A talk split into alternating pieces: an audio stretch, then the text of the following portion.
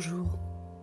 Vous écoutez l'épisode 95 de la saison 2 du podcast Revue et Corrigé.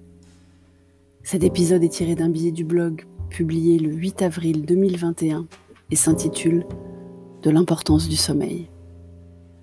On n'en parle sans doute pas assez. Vous dormez bien, vous? Pas trop d'insomnie? Nous, c'est pas top. Enfin, heureusement, petit homme, ça va, réglé comme une horloge. Mais cher et tendre et moi, euh, pas top. Si je devais être honnête, en fait, pour cher et tendre, ça a plus à voir avec son opération du genou à venir qu'avec la situation où nous vivons. Et pour moi, ben, pour moi, le sommeil, c'est le premier truc qui disparaît quand un truc ne va pas. Je pense que la période, comme le virus d'ailleurs, accentue des faiblesses préexistantes. Autant vous dire que je n'ai pas bien dormi depuis plus d'un an. Depuis le début du confinement, j'ai un sommeil agité. Moins long, jamais d'une seule traite. Moins réparateur, forcément. Et c'est de pire en pire. Je suis à présent dans le salon avec mon premier café autour de 4h45, 5h15 du matin ou plus tard, après m'être réveillé plusieurs fois dans la nuit. Je dors à présent avec un moyen de savoir rapidement quelle heure il est, parce que quand je me réveille en pleine nuit, j'ai l'impression parfois que c'est l'heure de se lever et je suis presque les deux pieds par terre avant de réaliser qu'il faudrait regarder l'heure quand même. Et de remettre les pieds sous la couette parce que 1h53, non, c'est pas l'heure. La journée, qui démarre donc à 5 heures du matin pour moi, se passe tout à fait normalement. Je ne me sens pas fatiguée lors de mes nombreuses réunions. J'ai de l'énergie à revendre pendant mes séances chez le kiné. Je suis à peu près patiente quand j'explique les fractions à petit homme, parce que télé-école quand même. Mais à 20 heures, tombée de rideau. Au moment de passer à table, parce que depuis bientôt 10 ans qu'elle n'est petit homme, on mange à 20 heures le soir. Et bien au moment de passer à table, je n'ai plus qu'une envie, aller me coucher.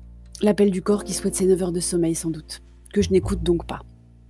Une fois ce moment passé, le dîner avalé, petit homme couché, j'ai moins sommeil, voire plus du tout.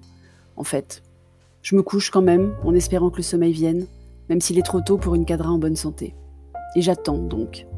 Je m'interdis les écrans le soir et en profite pour lire beaucoup. Et je ne dors que 6 heures par nuit, et encore, d'un sommeil agité. J'ai beau rationaliser, me rendre compte objectivement que ma situation personnelle n'est pas à plaindre par rapport aux malades, à ceux qui ont perdu un proche, à ceux qui n'ont pas travaillé depuis un an ou qui ont peur de perdre leur emploi, rien n'y fait. Je ne sais pas si c'est l'effet info à outrance, l'effet réalisation que le monde va mal, l'effet on ne se pose pas les bonnes questions, l'effet on n'a pas de réponse à nos questions, l'effet les haineux sur Twitter et ailleurs me fatiguent, l'effet mais qui sont cons les gens? Ou encore l'effet j'ai pas posé mes fesses sur une terrasse avec une bière depuis six mois et je sais pas quand je pourrai. Parce qu'une bière dans le canapé, sans le soleil et sans un tas de gens avec qui refaire le monde, ça n'a pas le même goût. Merci de m'avoir écouté. Si vous appréciez ce podcast, vous pouvez me remercier en passant sur Buy Me a Coffee, le lien est dans les notes d'épisode. Vous pouvez me laisser un commentaire sur Apple avec vos 5 étoiles et sur toutes les plateformes de balado diffusion. Abonnez-vous et partagez. À bientôt.